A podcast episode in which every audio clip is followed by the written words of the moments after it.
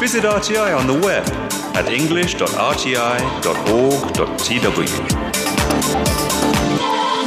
Hello and welcome to Radio Taiwan International. I am Natalie So. Up this hour, we have a cultural visa everywhere program for you, comparing Taiwan's culture with that of the world, and also classical Chinese music on jade bells and bamboo pipes. But first, join us for Here in Taiwan.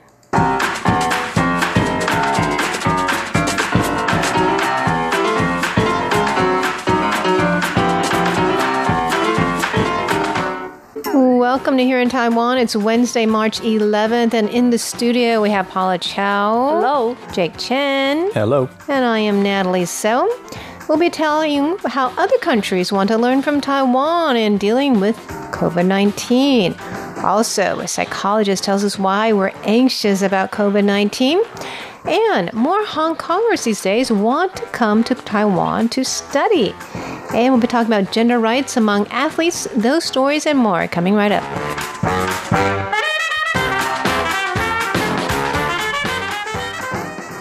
Okay, so Taiwan has actually been in the global media a lot lately because um, we've actually done a fairly decent job of controlling the outbreak so far, and um, some countries are taking notice.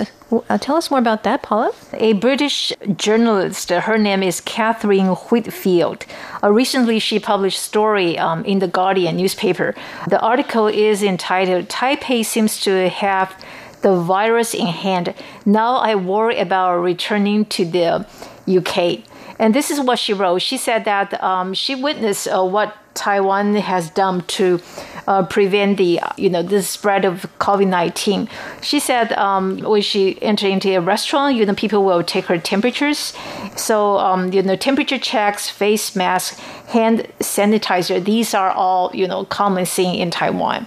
And then she said that, you know, one person told her that that's because back in 2003, um, when during the SARS outbreak, about 150,000 people were kept in quarantine. And then, you know, that person told her, we can't let that thing happened again in Taiwan. She said um, before she arrived in Taiwan, because she was, you know, actually uh, planning to go to Australia to visit her relatives, so she actually stopped over in Taiwan. She was really concerned about, you know, visiting Asia and you know, visiting Taiwan, and she didn't know, you know, what to expect. While she was on the plane, and then, you know, the flight attendants told her it's better to wear a mask all the time, but she didn't have a mask. But anyway, when she got on the plane, and then the customs official checked on her her temperatures, and then she saw hand sanitizers everywhere. When she um, took the bus to uh, to the city, and the, the bus driver just showed her uh, him wearing the mask and asked her why she didn't you know wear a mask but after a while you know he shrugged and let her you know get on the bus and she said when she on the subway uh, most passengers uh, Uh, wears a mask even on the taxi so in, and there are posters everywhere you know, telling people how to wash their hands properly and what are the possible symptoms of COVID 19. So she thinks Taiwan has done a very good job. And then she said that, well, the, she ended the, the article, the last sentence of the article is, quote, now I'm worried about what awaits me when I come home. I think that's really true. I mean, I in the beginning I thought uh, people here were too uptight, but I think it's a good sign. Actually, it's better to be over vigilant. Yes. And we see how many countries, especially in Europe, I think, um, that uh, were not uh, careful at all, and it's been spreading, you know, throughout Europe. Pretty quickly, yeah. Yeah. so Italy just locked down wow. the entire country. Yeah, that's really terrible. So. I mean, I, I, thought that we overreacted with the schools and everything, but it's. I think it has really helped keep things under control so far. Hopefully, um, you know, the um, health minister said, you know, an outbreak could happen at any time. He said, only if we can keep it away for a year have we won the war. So we still got a ways to go.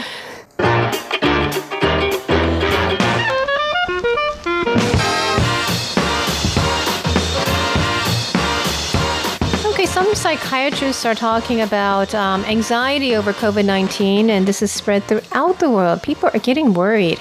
Um, people are worried, asking themselves, How worried should I be? And what should I be doing about my uh, worry?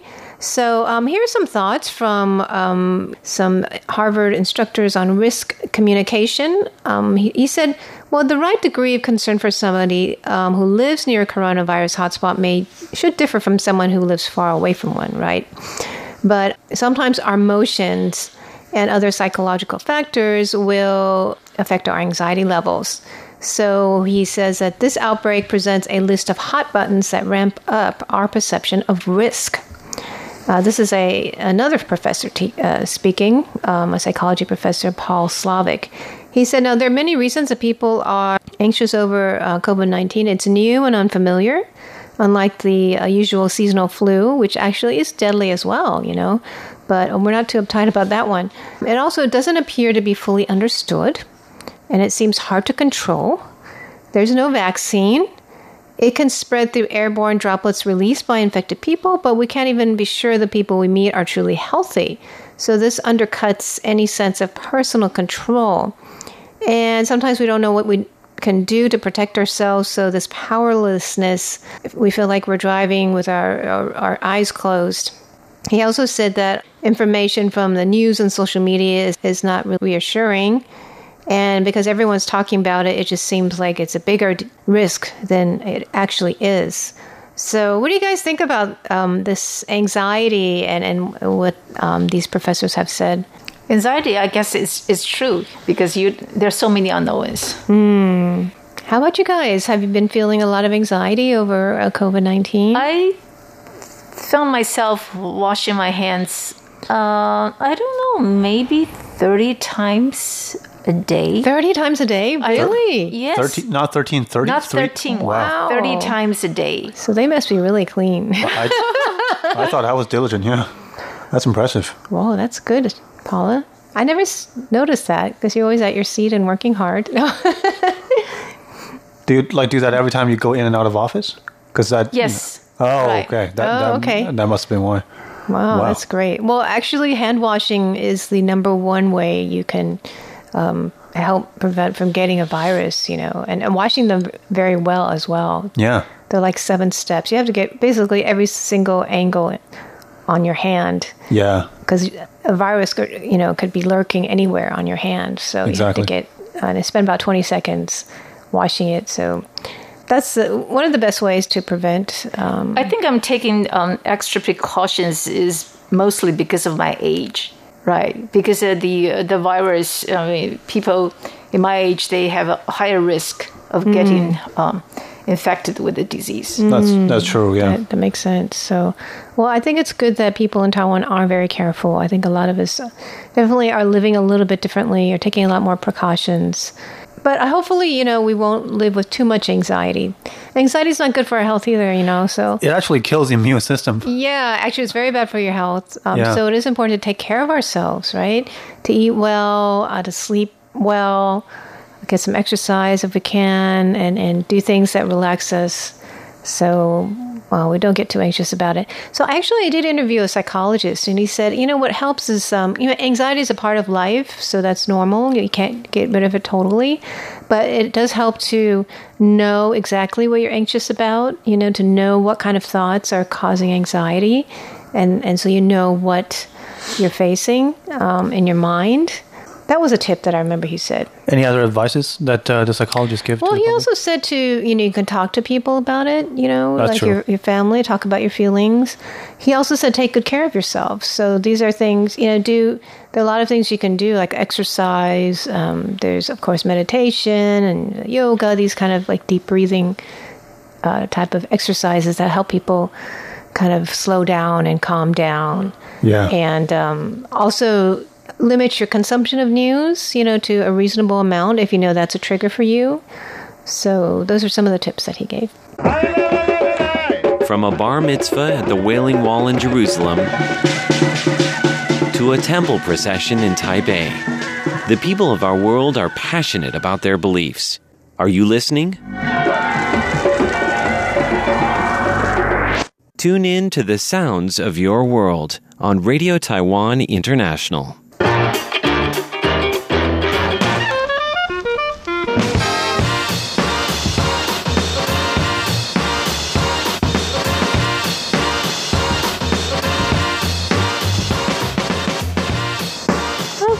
Talk about Hong Kongers. Actually, they did a recent survey of students in Hong Kong, and they found that more and more of um, students in Hong Kong want to come to Taiwan to study than before, and. Um, 30% of them are considering Taiwanese schools um, for university. That's an increase of 8% from last year.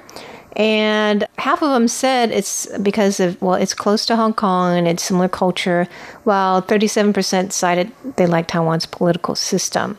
So that's up from like 17% last year. That's not surprising. Yeah, I mean, The- considering, you know, the, the, the protests there and Yeah, everything. the Routers has vandalized a lot of universities, so you know their school system has was heavily affected. You know, during the whole thing. so if you don't have a school to go to, you have to go somewhere else. you know, that's a reality they're facing. Yeah, that's that's not good. Um, I think that Taiwan, you know, for them, it's um, uh, they like the fact that we're a democracy, right? So I think that appeals to them as well. Um, also, it also said that Hong Kong students who are considering China actually has dropped by five percent um, from last year to fifteen percent. And the main reason is disapproval. 69% disapprove of the country's political system. So it seems like politics is more on the mind of young people in Hong Kong than it used to be, put it that way. And but I, I guess they're not protesting anymore because of the coronavirus, right? I think there were sporadic protests, uh, but it's uh, you know a lot less organized than it was before. So you know it remains to be seen. You know what the the kids are going to do. Uh, I'm talking about kids 15 and 16, those who are the main part of the protest.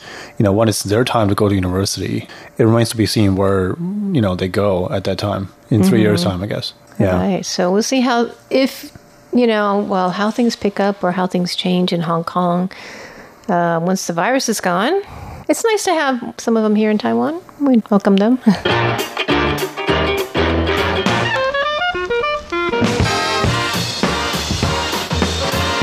So, Paula, you had a story about a student who said it's not nice to be a top student.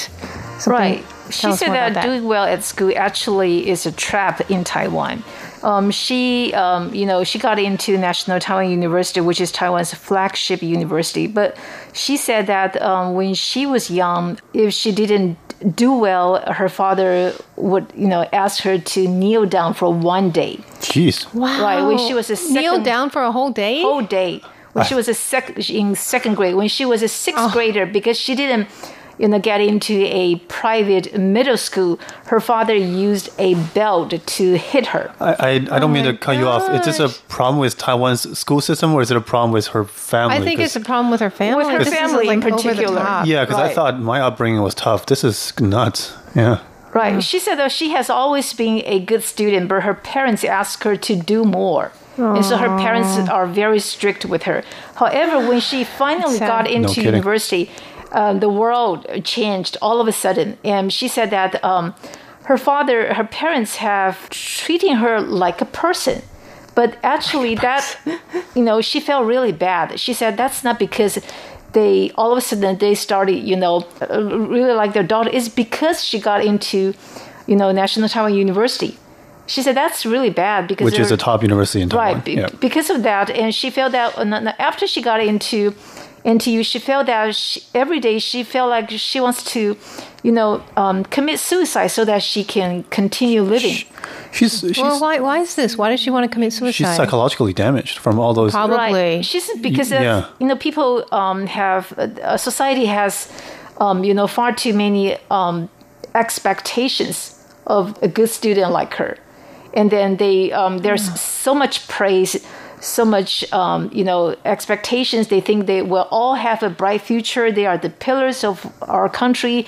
They are going to make a lot of money after graduation. She said it's it's actually a curse. This is what she wrote. No. It's not uh, something that So she wrote this in her in, in the newspaper or what? What uh, happened? in an online forum that she's, uh, you know, especially for college students. Oh yeah, is it Right. Dcard? Dcard, Oh yeah, yes. it's a popular forum for students. Um, I, I understand where the, the sentiment is coming from, and I absolutely sympathize with her. I've taught students who've been treated pretty rough as well. Um, but and I by no means, shape, or form do I think Taiwan's education system is you know free from flaws. But it does seem like her um, a lot of her criticism is leveled at the, like towards the wrong group. You know. Society have expectations not just for her, for for everybody, right? It sounds like she's psychologically, and I'm not joking about this. She's just not psychologically capable anymore to deal with all this because she's. I mean, there's no better way to say this. She was abused uh, when she was a kid, right? So, um, like, she, she might need help. uh, I know. think that she needs to see a counselor. Her whole family does. Yeah, I moving mean, forward. I think even though so-called, she, they probably thought it was a success story, right, for her to get in, but now she just has more pressure because you know Yeah. she has to start thinking about her career, and maybe her parents won't be happy if if she doesn't make so much money or whatever. So I think it's Yeah. definitely those expectations and, and the way that they were pushed on her so harshly. Yeah. Um, it's just too much for her to bear, right? And maybe she doesn't even know what she wants to do yet.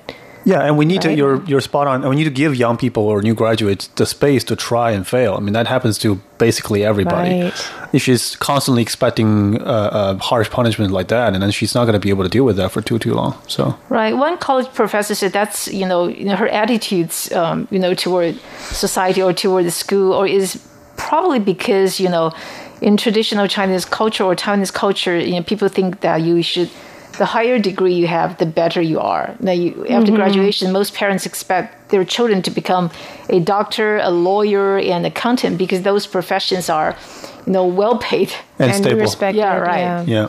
So it's a trap. I mean, I thought she would be. She seems happier with how her parents are treating her, but then she has pressure from Uh, thinking about her future, right? Yeah, and she also, I think she mentioned that she's being treated better because of her grades, not because of uh, the person she Right. is. So I think there's a there's a discrepancy between what she expects from her parents. Poor girl. Yeah. We wish her the best. And uh, Jake, tell us what's going on in the world of uh, sports with women. Yeah, um, so we're uh, continuing from the Women's Day theme, although we're a couple days after that. So the National Taiwan Normal University, so a local university that focuses on education, uh, have uh, conducted a year-long uh, survey on female athletes in Taiwan on different levels. We're talking about uh, on the levels, you know, citywide, countywide, and national level athletes in Taiwan. So among the over 600 respondents, many have said that female athletes, when it comes to support system, you know, medical treatments, you know, dietitian training, um, they faced a certain, uh, let's say, I wouldn't say, want to say discrimination. They face d- different treatments than than male athletes. They face a lot of expectations and pressure, but they don't have nearly the same level of support as some of the male athletes do. Of course, that comes to pay as well, uh, both you know, pay as athletes and pay as uh, um, so you know commercial incomes when they you know get brand sponsorings. So the um, the female athletes have called on the National Sports Administration and, the government in general to uh, take the discrepancy seriously and uh, to to sort of try to balance the resource given to uh, male and female athletes in Taiwan. And just to add on to that, this is my personal take. I fully uh, support their cause, and I think this isn't just a local issue. You know, uh, female athletes, I think around the world, Oh, that's true. uh, are not paid like not. It's not even the same level. It's not the same. You know, like No. you take away the zero from a male athlete's pay. That's probably what the, the female gets. So yeah, I, I do think there would be nice to have more support. You know, more audience, more support. You know, more sponsors uh, for uh, you know that sector. That would be great. You know, in the last Olympics in Taiwan, all the medalists were women. All of them. The uh, archers and the weightlifters. Way to go. They're all females. Yeah, right on. So I think that's definitely, um, you know, one good reason that Yeah. females can do very well on the world stage. Yeah. In Taiwan. Hopefully, they uh, the government paid the right attention. Yeah. All right. Well, thanks for that. And thanks for tuning in to here in Taiwan. Do stay tuned for Cultural Visa Everywhere and Jade Bells and Bamboo Pipes. For here in Taiwan, I'm Natalie So. I'm Paula Chow. And I'm Jake Chen. Bye. Catch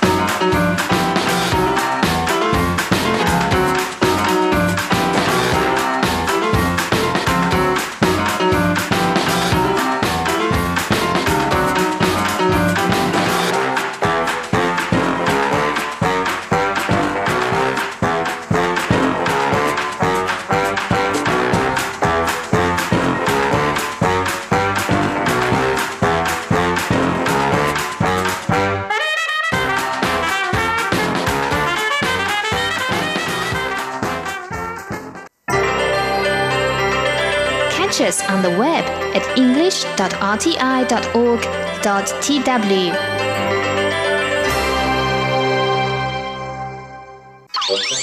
Cultural visa everywhere.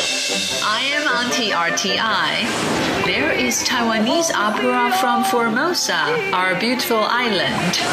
There is opera from the Western world. Well, Auntie RTI adores Taiwan. She is cosmopolitan.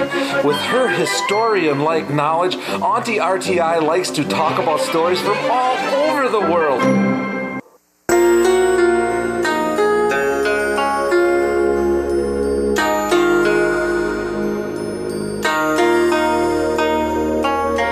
Tomb sweeping festival, drizzling rains fall like tears. Men and women sorrowfully move along the roads. Auntie RTI, are you reciting a poem? Oh, yes. Tomb Sweeping Festival is the day to remember our ancestors, you know. The time has come for us to worship our forefathers. Indeed. Every family values its members and its moments for reunion during the tomb sweeping festival. Well, what I do not quite understand is why there are stones on the tombs with ghost pepper money underneath. Ah, let me tell you the story. In Chinese history, Emperor Liu Bang won over Emperor Xiang Yu. Liu went back to his hometown with honor, but found the graveyard to be shockingly chaotic. Why are these weeds everywhere and the tombstones are falling?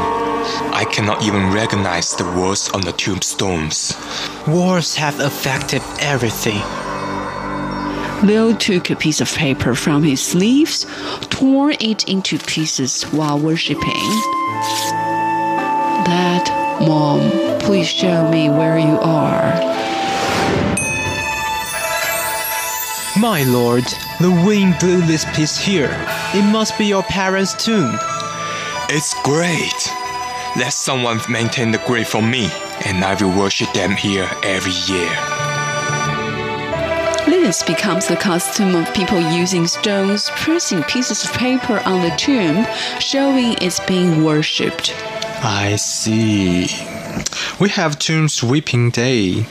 What about other nations? Many cultures have similar customs, and the most special would be Day of the Dead in Mexico. The animation Coco was using that as the background. Quite right, and it's a blockbuster. Hmm, we do not really know about Day of the Dead that much. We only feel they value the day a lot. And they paint themselves into skulls while decorating their tongues with shining colors. In fact, Day of the Dead is listed as cultural heritage by the UNESCO. Incredible! I wonder what its background is. Ah, here it goes. Mmm, it smells delicious. Mom, have you made bread for Day of the Dead? yes, we will bring food and colorful candles to the graveyard for a night with our dead family members. Yeah, my paper art is ready. Look at my skull decoration. Whoa, the colors are bright. We also have to prepare the skull candy. By midnight, we should use firecrackers to welcome the spirits for a reunion. We're ready. What about Dad? He went for a marigold, which welcomes the spirits home. I really enjoy this two day Day of the Dead. It's true.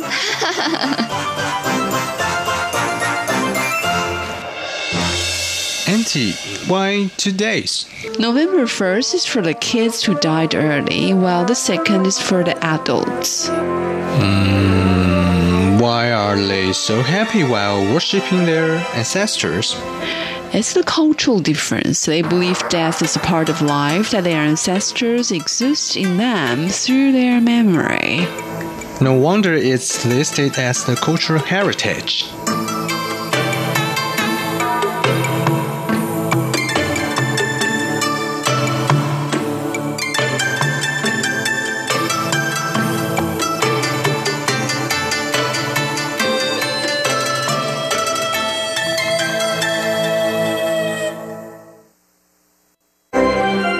Cultural Visa Everywhere by RTI.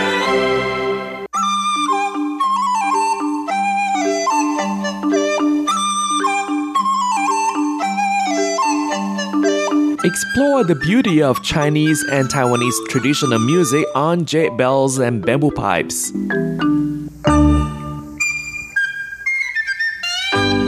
Hello and welcome to this week's Jade Bells and Bamboo Pipes. I'm Carlson Wong, and on today's show, we'll be playing for you guzheng music performed by Wang Zhongshan, a celebrated young guzheng performer. And the first piece is a classic which I'm going to introduce to you a little bit. This is based on a very famous movie here in Taiwan, Hong Kong, and throughout the whole Chinese community. And this movie is called Swordsman, and it was produced in 1990. And what we're going to hear today is the theme song of this movie, Laughter on the Sea, or also called A Laugh at the World. And this music was originally composed by James Wong and is arranged by Zhang Fuquan. It expresses an untamed attitude of life. The song came into two versions in Cantonese and in Mandarin Chinese.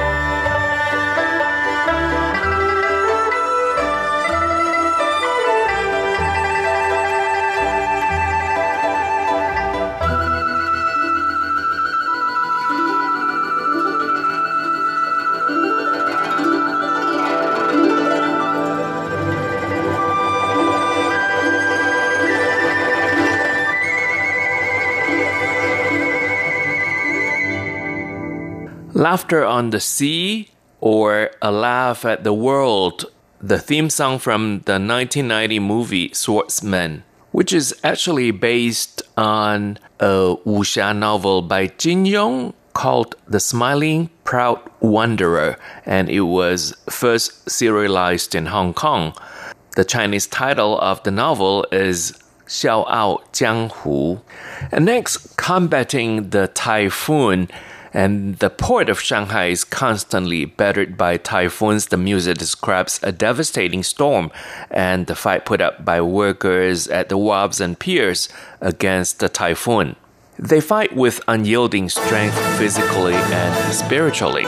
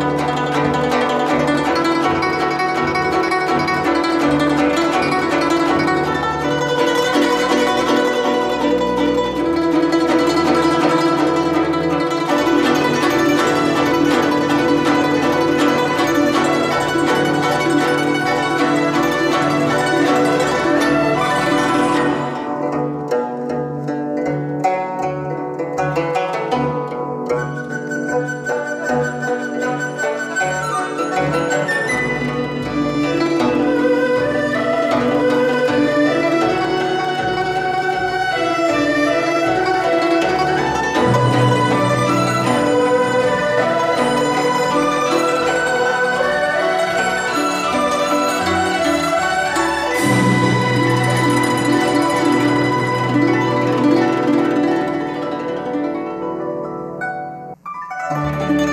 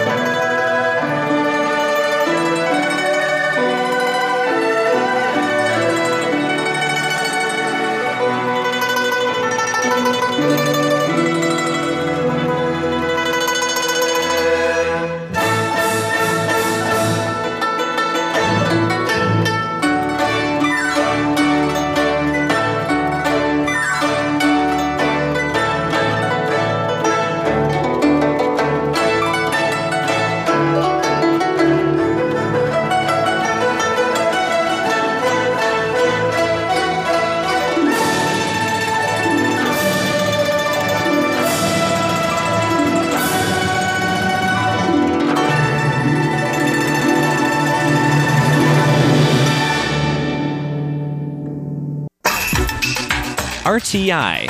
Exercise for your mind. This is Radio Taiwan International. And again, you're with me, Carlson Wong, on Jade Bells and Bamboo Pipes. And today we feature guzheng music performed by Wang Zhongshan, who is a celebrated young guzheng performer. He is of Mongolian descent, but was born in Henan province in China, and he started to study guzheng in his childhood and received his guidance of a dozen guzheng masters. So next we'll play for you Snow-Capped Mountains Awakening in Spring. The mountains of Tibet showed signs of awakening with snow melting into the river, animals waking up from hibernation, and people celebrating the arrival of the spring.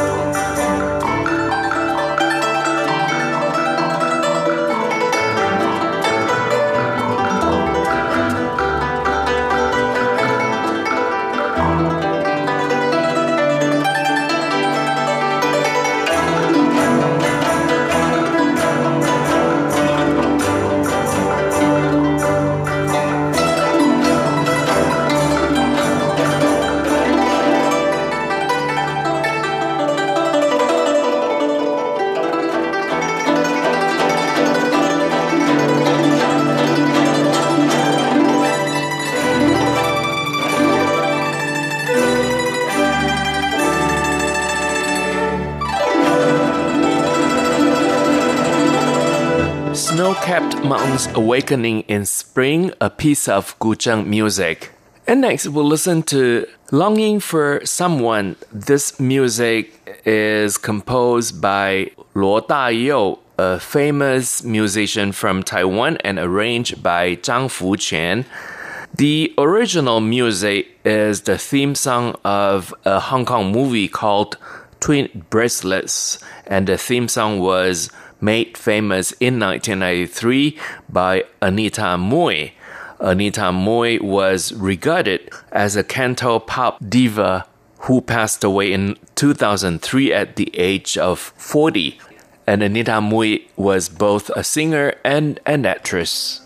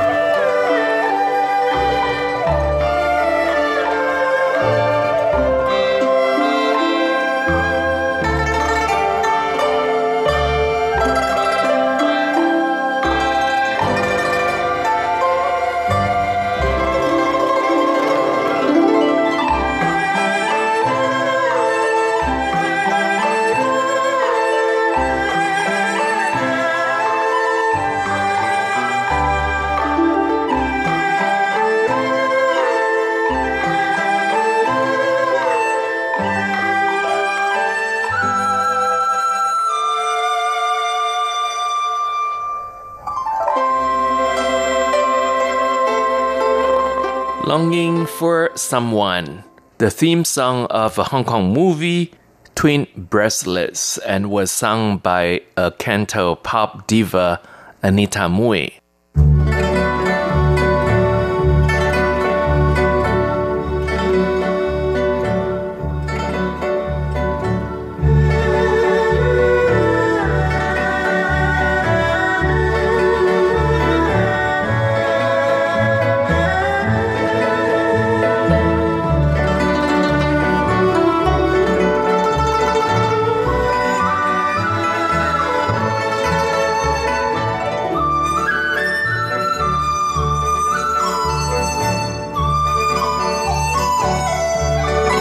This is another classic, Beautiful Flowers Under the Full Moon, and we'll wrap up this week's Jade Bells and Bamboo Pipes with this music.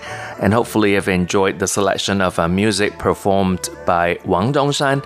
Thank you for listening. For comments and suggestions, please write to PO Box 123 199 Taipei, Taiwan.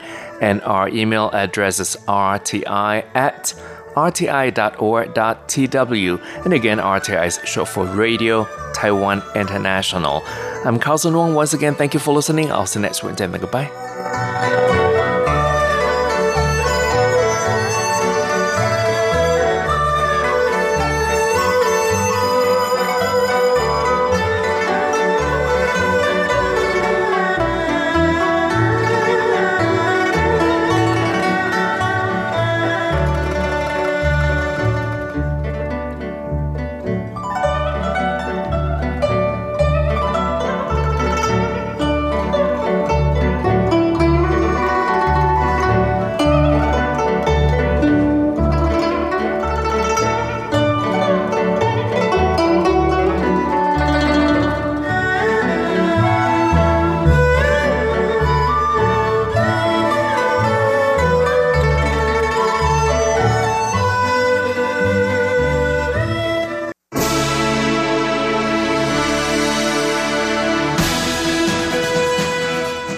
Thank you for listening to Radio Taiwan International, broadcasting from Taipei, Taiwan. Check out our website at english.rti.org.tw. Again, that's english.rti.org.tw for the latest news and features from Taiwan. You can also listen to our programs and watch videos as well. Our 60 minute English language program can also be heard every day at the following times and frequencies. In southern China and South Asia from 1600 to 1700 UTC on 6180 kHz. Again, that's in southern China and South Asia from 1600 to 1700 UTC on 6180 kHz. And in Southeast Asia from 0300 to 0400 UTC on 15320 kHz. Again, that's in Southeast Asia from 0300 to 0400 UTC on 15320 kilohertz. We'd love to hear from you. Please send your comments to PO Box 123 199, Taipei, Taiwan. Again, that's PO Box 123 199, Taipei, Taiwan. Or send an email to rti at rti.org.tw. Again, that's rti at rti.org.tw. Also, visit us on Facebook. The address is fb.me forward slash Radio Taiwan International. Once again, on Facebook, we're located at fb.me forward slash Radio Taiwan International for videos, photos, and news of interest from Taiwan. Thank you once again for listening to Radio Taiwan International.